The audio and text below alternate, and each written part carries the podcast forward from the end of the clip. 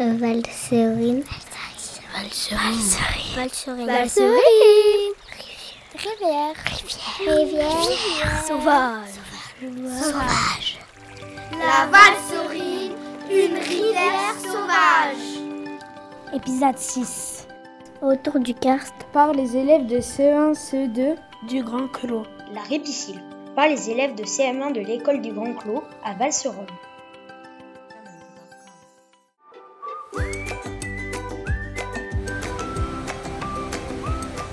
Dis-nous, c'est quoi une marmite de géant C'est une cavité, une sorte de trou naturel formé dans des rochers grâce au passage d'un cours d'eau. Dis-nous, comment sont creusées les marmites de géants Une marmite a une forme ronde. Le cours d'eau s'enfonce dans le grand plateau en calcaire avant de disparaître après avoir creusé de profondes marmites de géants. La rivière a creusé des gorges très profondes dans la pierre. Ah. Dis-nous, pourquoi dit-on les pertes Elles se creusent petit à petit. Les graviers et les rochers tournent très rapidement grâce à l'eau des ro- torrents et des rivières. Dis-nous, qui est-ce qui se cache dans la valserine On trouve beaucoup d'espèces animales dans ces eaux transparentes. Il y a trois espèces animales emblématiques. Le sonneur à ventre jaune, c'est un crapaud qui vit dans les marmites creusées par la rivière. Vous avez même pu observer une passe à poissons sur la valserine qui leur permet de remonter le courant. La truite fario remonte la rivière en hiver et dépose des milliers d'œufs sur le gravier. Le sangle plongeur, c'est un oiseau qui aime plonger dans les courants pour trouver sa nourriture.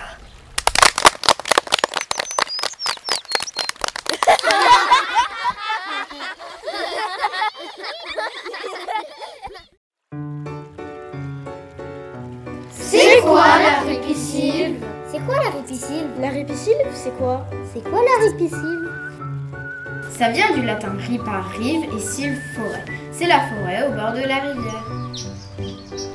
Quelle végétation trouve-t-on dans la répicile On y trouve des arbres. L'aulne, le peuplier, le frêne, l'érable, le noisetier, le tilleul. Tous ces arbres sont des feuillus à système racinaire développé. Cela signifie que ces arbres ont des feuilles et beaucoup de racines. On trouve également des arbustes tels que le sol, l'aubépine ou encore le buis.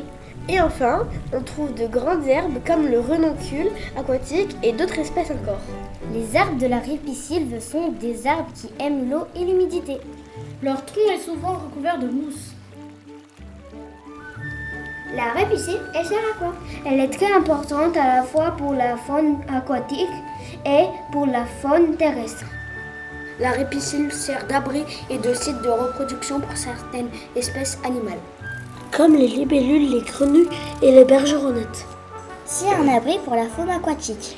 Car les racines, les espaces creusés sous les berges, les branchages et les embâcles offrent un abri idéal à tous les stades de la vie. Lors des crues, les poissons et les invertébrés aquatiques trouvent refuge dans ces zones de bordure où le courant est plus faible.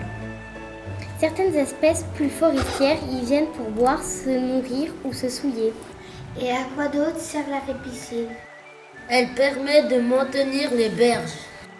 En effet, les racines retiennent les bords et évitent l'effondrement des berges dans l'eau. La répétitive permet de filtrer et de nettoyer l'eau.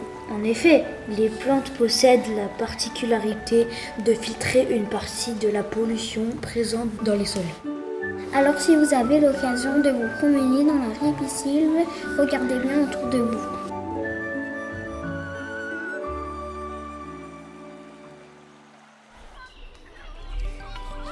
Cette balado-diffusion a été créée au printemps 2023 dans le cadre du contrat de Rivière Sauvage Valserine, un projet de l'association du réseau des sites Rivière Sauvage en partenariat avec l'agence de l'eau Rhône Méditerranée Corse et le département de l'Ain. Réalisation par Anis Productions.